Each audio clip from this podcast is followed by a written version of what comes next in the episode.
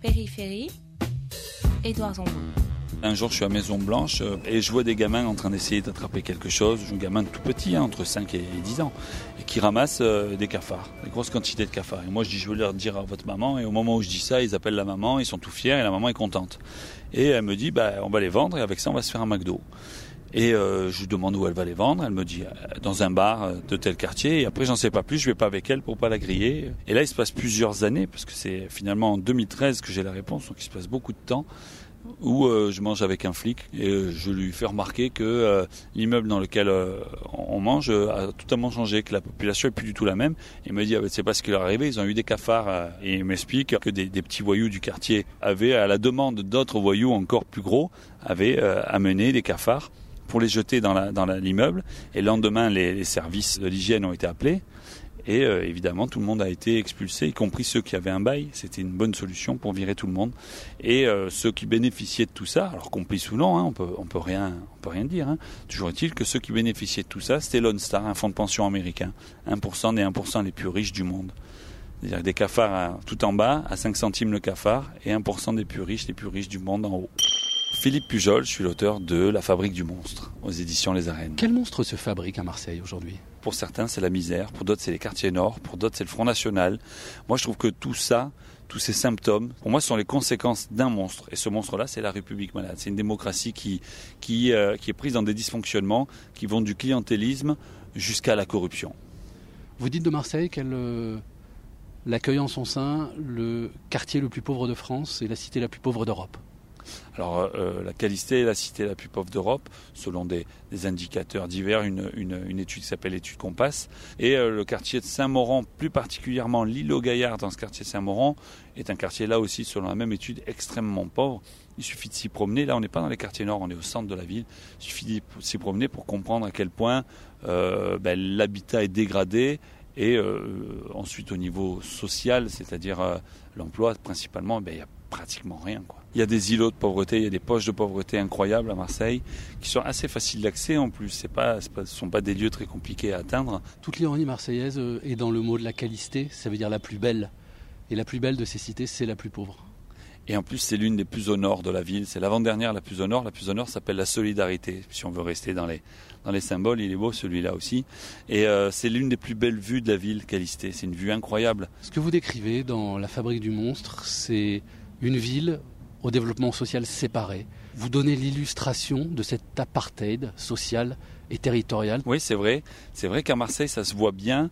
Ça ne veut pas dire que ça n'existe qu'à Marseille. Ça veut dire qu'à Marseille, c'est visible. Pourquoi? Parce que les banlieues sont dans la ville.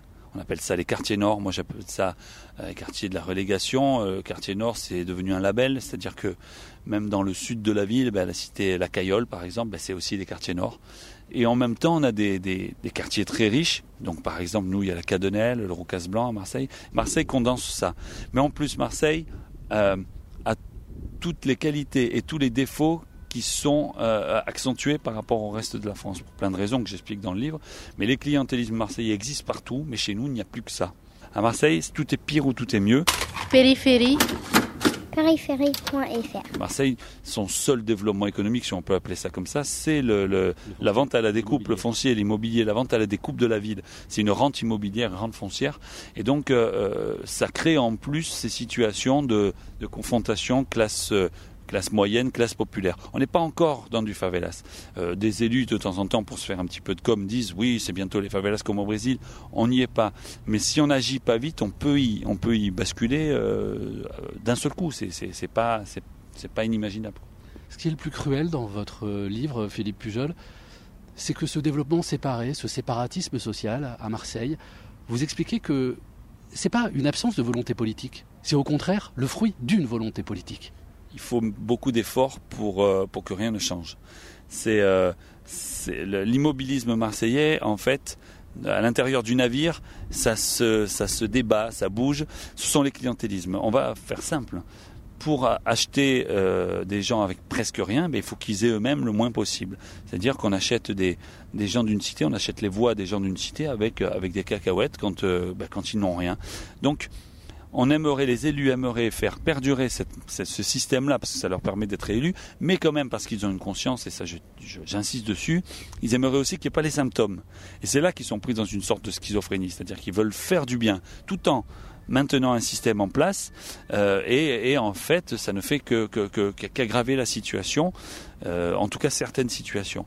Euh, et donc c'est vrai qu'on est dans une problématique de clientélisme fort qui en plus à un moment bascule vers, vers de la corruption parce que les clientélismes associatifs, locatifs sont liés de près ou de loin avec des clientélismes bien plus puissants, bien plus bien plus sournois que sont le clientélisme immobilier et, euh, d'autres clientélismes euh, qui sont entre les, différentes institutions, entre les différentes structures qui, gèrent la ville. Quoi. Vous rappelez le discours de départ de la présidente de la Chambre régionale des comptes en 2013 qui globalement dit à quel point elle a été heureuse de travailler à Marseille et à quel point elle part en laissant derrière elle un système corrompu. Quoi. Elle parle de corruption, de, système gangréné. Elle va, elle va presque plus loin que ce que je vais dans mon livre, parce que moi j'essaye un petit peu de, de, de, j'essaie de, faire quelque chose que, que je trouve que le, monde scientifique n'a pas réussi encore à bien faire, en tout cas pas vulgariser. C'est la différence entre clientélisme, euh, conflit d'intérêt, corruption. Euh, tout n'est pas la même chose exactement. Les, les, les ressorts sont pas exactement les mêmes, même si les uns ont besoin des autres pour exister. La corruption a besoin de clientélisme et le clientélisme marche bien quand il y a des conflits d'intérêt. Toujours est-il que il y a un problème de définition. Et c'est vrai que là, la, la, présidente a voulu marquer un coup fort et a, et a demandé, a, a dit tout simplement qu'il y avait une corruption quasi globalisée dans certains secteurs. Je pense qu'elle a raison, mais ça me demanderait plus de subtilité dorénavant. Elle, elle met un coup médiatique, elle a raison, mais ça demanderait plus de subtilité d'études. Parce qu'en fait, tout ne, se, tout ne se fait pas avec euh, une réponse judiciaire. Le clientélisme, la justice ne peut pas faire grand-chose dessus. C'est la politique qui peut essayer de, de régler le clientélisme. Donc c'est pour ça qu'il faut vraiment savoir si on a affaire du clientélisme, du conflit d'intérêt ou de la corruption. Ce que vous décrivez aussi, et peut-être c'est ça la fabrique du monstre, c'est le chacun pour soi. C'est vrai que euh, chaque chaque niveau de délinquance exploite le niveau supérieur, euh, exploite le niveau inférieur. Et donc euh, euh, tout le monde a besoin de, de, de, l'autre pour, pour sa magouille. Et en fait, c'est du chacun pour soi au final, parce que chacun ne pense qu'à qu'à son petit système, son, son, petit trafic, ou gros trafic quand on est en train de parler de, de trafic, je dirais, électoro-politique. Donc là, on parle de, gros trafic à ce moment-là mais euh, chacun est sur son propre système. Qu'est-ce que ça veut dire? Ça veut dire tout simplement qu'on n'est pas dans une volonté de changement, on est dans une volonté de, d'inertie et surtout que chacun dans son propre système en soit le patron, en soit le meilleur. Donc un petit dealer veut être le meilleur petit dealer de sa cité.